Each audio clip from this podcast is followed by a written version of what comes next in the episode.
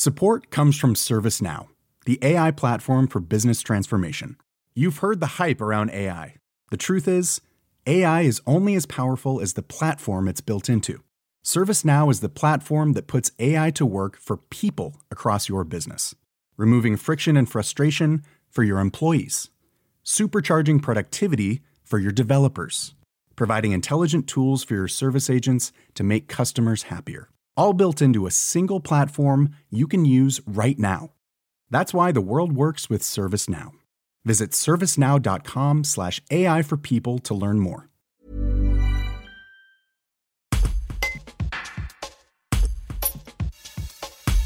Directrice en musicologie à l'école pratique des hautes études, Cécile Reynaud a notamment dirigé un ouvrage qui vient de publier aux éditions Le Passage sur Berlioz, Flaubert et Lorient. Cet ouvrage très documenté qui s'adresse aux passionnés de musique et de littérature vient d'être présenté dans le cadre du festival Berlioz à la Côte-Saint-André, apportant de nouvelles connaissances sur ce sujet. Cécile Reynaud nous en dit davantage. Pour le moment, il faut savoir que ce beau livre est en vente dans la boutique du festival. La sortie en librairie est programmée juste après. Un reportage de Georges Aubry. Cet ouvrage fait suite au colloque international sur ce thème qui s'est déroulé l'année dernière lors du festival Berlioz. Pourquoi la tenue d'un tel colloque lors d'un festival plutôt que dans un cénacle d'enseignants et de chercheurs? Bonjour, merci beaucoup. Euh, ce colloque international, en effet, s'est tenu l'année dernière au musée Berlioz lors du festival. Euh, nous étions deux directrices, Gisèle Séginger, grande spécialiste de Gustave Flaubert, et moi-même. Ce colloque répondait à l'appel des Berliosiens et des Flaubertiens, appel fait au Festival Berlioz, pour pouvoir parler en même temps que les concerts euh, sur Berlioz, le voyage, l'Orient avaient lieu, pour pouvoir parler dans ce cadre particulièrement propice à la réflexion de Flaubert et de Berlioz. Pourquoi lors d'un festival? D'abord, il faut bien dire que des colloques dans les cénacles d'enseignants et de chercheurs, nous en avons eu beaucoup en 2019, en 2020 et 2021, sur Berlioz en 2019, puis euh, il y en a eu beaucoup aussi sur Flaubert aux archives nationales et ailleurs à Paris euh, et en France, à Rouen, sur Flaubert. Et donc, il me semble que euh, la réflexion universitaire sur les artistes, sur la littérature et en particulier sur la musique, ne peut pas se couper de la musique vivante être dans le sein de la musique vivante, en train de se faire, c'est collaborer à la réflexion sur l'histoire de la musique, sur la fabrication de la musique. Et pour cela, nous sommes extrêmement euh, reconnaissants, disons, au Festival Berlioz de nous avoir permis d'intervenir sur Berlioz et Flaubert dans le cadre euh, porteur intellectuellement de cette musique vivante en train de se faire. Il se trouve par exemple que l'année dernière, en 2021, nous avons pu assister au Troyen à Carthage. C'est un événement euh, qui avait lieu au Festival Berlioz et être face à la réalisation de cette musique, alors que l'on parle de Carthage chez Berlioz et de Carthage chez Flaubert dans Salammbô, ça me paraît être un moment particulier où la réflexion peut se mener, se faire dans la discussion entre euh, chercheurs universitaires, mais aussi avec le public qui vient entendre les œuvres et qui peut du coup avoir des questions nouvelles sur la façon dont nous voyons historiquement les choses, alors qu'ils les entendent se faire dans le cadre du festival. Que peut-on dire des, correspondances entre, entre Flaubert et, et Berlioz, de l'admiration qu'ils se portaient l'un à l'autre? On sait qu'ils se sont écrits, est-ce qu'ils se sont rencontrés? Parce qu'il reste un point d'interrogation. Merci beaucoup. Oui, en effet, alors le terme correspondance est particulièrement bien choisi, je crois, puisqu'il y a des correspondances intellectuelles, esthétiques, artistiques, mais il y a aussi une correspondance qui existe. Euh, et donc, on va parler un peu des deux, si vous voulez. Donc, euh, la correspondance. Euh, enfin, le, les, échanges épistolaires entre Berlioz et Flaubert existent il montre que les deux artistes se sont en effet parlé et même qu'ils se sont rencontrés. Donc, euh, l'essentiel de la correspondance entre Berlioz et Flaubert, nous la possédons entre, disons, la fin de 1862, avec la parution de Salammbô, et 1863, quand Berlioz prépare euh, la production, disons, des Troyens à Carthage au théâtre lyrique. Et c'est à ce moment-là qu'on voit se nouer euh, l'intérêt entre Berlioz et Flaubert autour de la question de Carthage et des costumes pour les Carthaginois et les Phéniciens. Le premier acte de cette correspondance, donc on peut dire, c'est l'admiration de Berlioz pour le roman de Flaubert, paru euh, fin 1862. Et en décembre 1862, Berlioz fait paraître au Journal des débats une revue musicale où, comme à son habitude, il parle de beaucoup de choses, et en particulier du roman de Flaubert, qui ne fait pas partie normalement d'une revue musicale. Et il proclame son admiration pour ce roman, et il se proclame lui-même du côté de l'esthétique de Flaubert, euh, de cette imagination de l'antique qui dépasse un réalisme archéologique et qu'il sent être sienne. C'est le premier acte. Puis, petit à petit, en 63, quand se dessine la réalité de la représentation des Troyens à Carthage au théâtre lyrique, la célébrité de Flaubert probablement, et aussi la science archéologique, comme il dit de Flaubert, le pousse à écrire à l'écrivain pour euh, lui demander des conseils documentaires en quelque sorte sur euh, les costumes qu'il pourrait bien faire dessiner pour ces Carthaginois des Troyens à Carthage. Il écrit donc à Flaubert, il, on voit qu'il va passer chez lui pour que Flaubert lui remette des notes. Ces notes ont été écrites, on ne les a pas, on ne les a pas retrouvées, et ces notes ont été remises au directeur du théâtre lyrique, Léon Carvalho, qui était aussi le metteur en scène des Troyens à Carthage. Donc autour des Troyens à Carthage se noue cette euh, première euh, amitié, ces échanges euh, sur la réalité, disons, historique de ces costumes des, des, Troyens et des Carthaginois.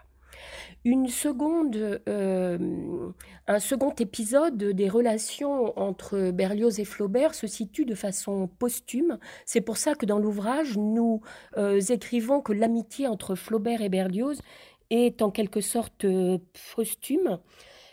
puisque c'est en 1879 quand paraît la correspondance inédite de Berlioz, Flaubert la lit et euh, se déclare soudain, il écrit à sa nièce euh, Caroline en 1879 que s'il avait connu mieux Berlioz, il l'aurait adoré, dit-il, et que sa correspondance enfonce, dit-il, de 36 000 coudées la correspondance de Balzac. Donc si on sait par la correspondance de Berlioz et de Flaubert quand ils se sont écrits précisément dans les années 62-63, on peut faire des hypothèses sur leur rencontre avant ces années.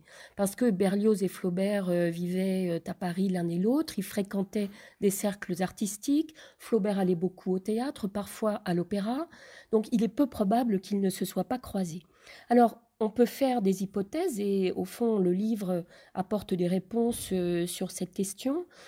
Ils ont pu se croiser d'abord chez une personne qui leur était proche et chère à tous les deux, l'éditeur Maurice Schlesinger, euh, qui a été un éditeur de nombreuses œuvres de Berlioz, en particulier de la symphonie fantastique, et euh, qui en particulier connaissait Flaubert aussi vous savez que dans l'éducation sentimentale, euh, Flaubert euh, décrit Madame Arnoux et qu'il a choisi pour les traits de Madame Arnoux l'épouse de Maurice Schlesinger dont il était tombé fou amoureux dans sa première jeunesse, sentiment amoureux qui sera pour lui toujours le modèle des sentiments amoureux à suivre.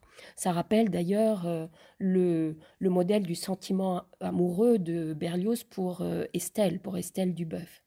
Donc peut-être se sont-ils croisés chez l'éditeur Schlesinger.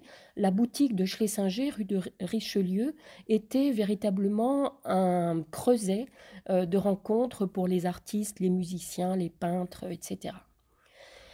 D'autres hypothèses ont pu euh, être faites pour les différentes rencontres que Flaubert et Berlioz euh, ont eues, et peut-être aussi Théophile Gautier était-il au centre de ces échanges, même si on n'a pas de traces dans la correspondance. Euh, Théophile Gautier, bien sûr, Berlioz le connaissait très bien. Il a mis certains de ses poèmes en musique pour les nuits d'été, qu'on va entendre au festival d'ailleurs. Et euh, donc ils se sont bien connus, ils ont échangé.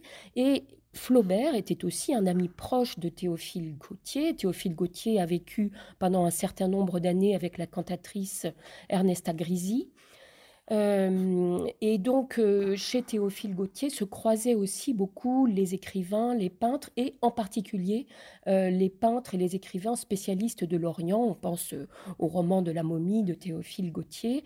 Il est très probable que c'est Théophile Gautier qui aurait donné à Flaubert l'idée de Carthage comme sujet de Salammbô. Donc il est très possible qu'autour de Théophile Gautier se soit noué aussi une rencontre entre Berlioz et Flaubert.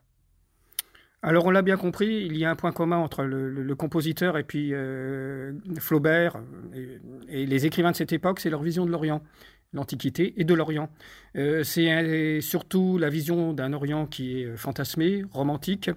Euh, que pouvez-vous nous en dire? Et ces artistes ont-ils contribué à faire perdurer cette vision qui est somme toute loin de la réalité en fait? Alors, il faut euh, donner plusieurs indications probablement au départ. D'abord, rappeler la différence d'âge entre Berlioz et Flaubert, qui induit une différence aussi dans leur perception, dans leur imagination de l'Orient. Euh, donc, Berlioz est né en 1803. Euh, Flaubert est né en 1821, donc 18 ans après. Berlioz commence déjà à écrire presque ses premières œuvres quand Flaubert naît. Euh, donc on voit qu'il y a un décalage par rapport au romantisme, à la perception romantique de l'Orient que Berlioz a pu avoir. Cependant, on constate euh, bien des similitudes entre eux dans les débuts de leur carrière. Tous les deux, euh, dans leurs premières œuvres, mettent l'Orient au centre de leurs préoccupations. Chez Berlioz, par exemple, une de ses premières mélodies, c'est l'arabe jaloux, le mort jaloux, selon le titre que l'on choisit.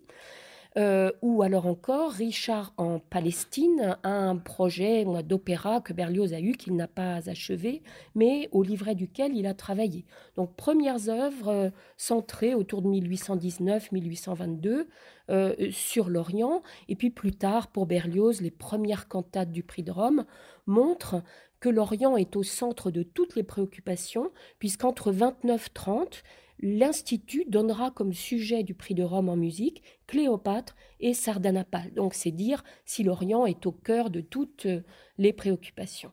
Chez Flaubert, c'est un peu la même chose. Ses premières œuvres euh, publiées, écrites, Novembre ou Les Mémoires d'un fou, mettent aussi l'Orient au centre de ses préoccupations. Et cet Orient-là, il a quelque chose en commun avec celui de Berlioz. C'est un Orient hérité des lectures de Byron. Ce premier Orient est un Orient romantique, fantasmé.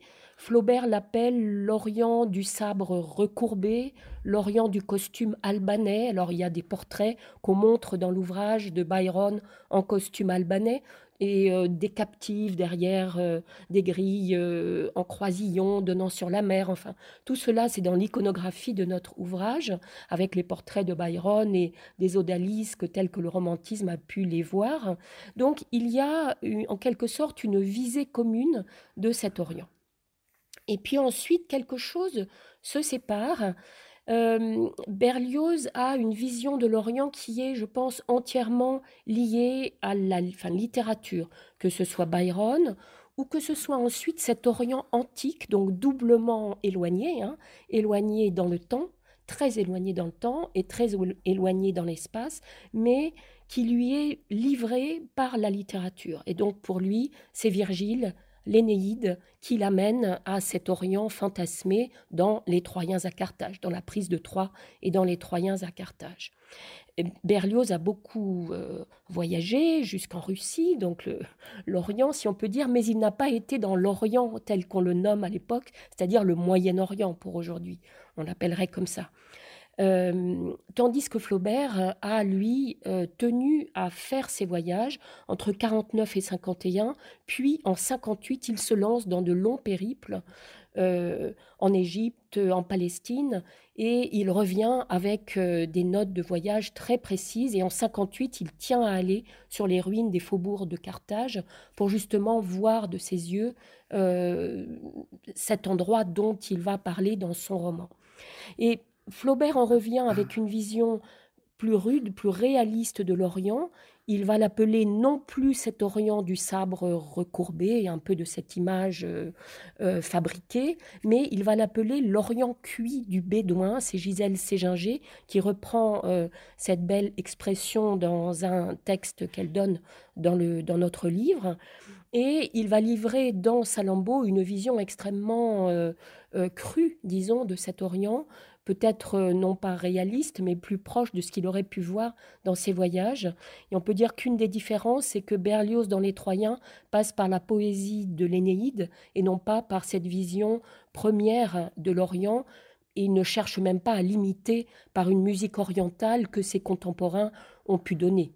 Je pense par exemple à Félicien David dans Le désert que Berlioz admirait profondément.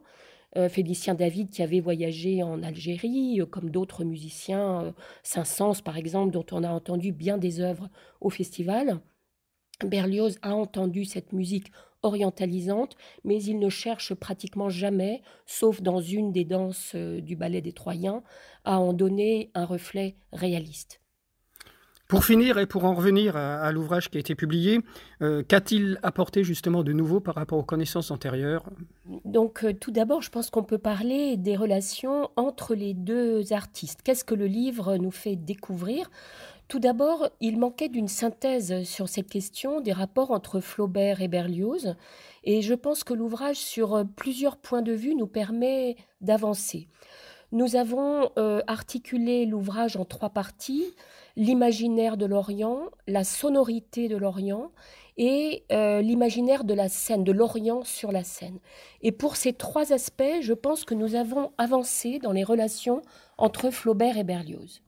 Pour l'imaginaire de l'Orient, comme je le disais à l'instant, on peut voir que leurs deux imaginaires, partant de points communs très proches, l'imaginaire euh, byronien de l'Orient, s'éloignent ensuite, montrant bien combien Berlioz rêve cette antiquité orientale et combien Flaubert, de par ses voyages, la retranscrit poétiquement, bien sûr, il ne s'agit pas de réalisme, euh, la retranscrit dans une crudité qui va être son, disons, sa marque de fabrique et que peut-être la tentation de Saint-Antoine révèle aussi.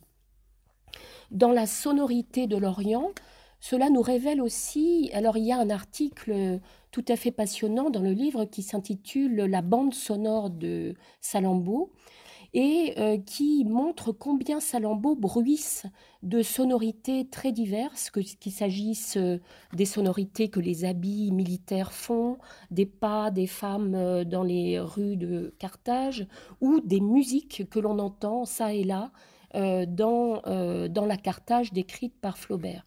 Et on découvre aussi que Berlioz a été très sensible à la lecture de Salammbô, à ce qui est en effet la sonorité du livre, poétique bien sûr, mais aussi aux couleurs du livre. Et c'est une des découvertes que euh, Berlioz a été extrêmement sensible à la couleur que Flaubert met en scène dans Salammbô. Il le dit dans son grand texte de 1862 sur le livre, c'est peut-être une des seules fois où l'on voit Berlioz commenter un roman contemporain euh, d'une façon aussi précise et sensible. On sent que il aurait presque voulu mettre Salammbô en musique. C'est pas lui qui l'a fait, c'est Reyer. Il n'a pas eu le temps, bien sûr, en 62, 63.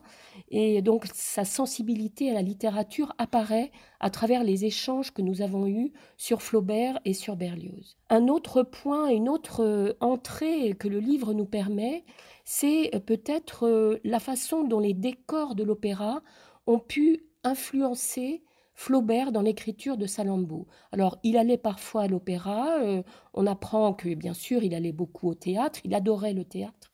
Il a lui-même voulu écrire euh, des livrets d'opéra comique. Il a écrit des féeries. Euh, et on avait vu l'année dernière, on a eu la chance de voir au festival le château Tiecker qui a été pour la première fois monté. C'était un événement. Et en tout cas, il allait au théâtre, il voyait euh, des décors d'opéra et on a l'impression que dans Salambo, ce sont certains de ces décors d'opéra euh, avec leur profondeur, leurs grands escaliers architecturaux, parce qu'il faut que les personnages soient bien mis en valeur dans un décor d'opéra, qu'il reprend dans certaines euh, descriptions de la salambo euh, théâtrale de son roman. Donc cette approche de l'opéra euh, permettant d'éclairer Flaubert a été aussi, je pense, l'un des angles d'attaque euh, de ce livre. Et enfin, bien sûr, la réunion des deux artistes dans une esthétique euh, qui est la leur propre, probablement une esthétique commune qui est post-48 art, on pourrait dire, où on voit les artistes se replier sur eux-mêmes euh, après la révolution de 48 qui les a beaucoup déçus. Berlioz en particulier est devenu particulièrement euh, royaliste peut-être après cette euh, révolution. En tout cas, il y a une sorte de repli sur soi de beaucoup d'artistes. On peut penser à Baudelaire, à Flaubert, à Berlioz, qui, de par une sorte de dégoût du monde contemporain, se retranchent dans leur création artistique et dans un ailleurs rêvé. Ça sera Salambo euh, pour Flaubert et ce sera les Troyens à Carthage et la prise de Troie euh, pour Berlioz. Support comes from ServiceNow, the AI platform for business transformation. You've heard the hype around AI. The truth is, AI is only as powerful as the platform it's built into. ServiceNow is the platform that puts AI to work for people across your business, removing friction and frustration for your employees, supercharging productivity for your developers, providing intelligent tools for your service agents to make customers happier. All built into a single platform you can use right now. That's why the world works with ServiceNow. Visit servicenow.com/ai for people to learn more.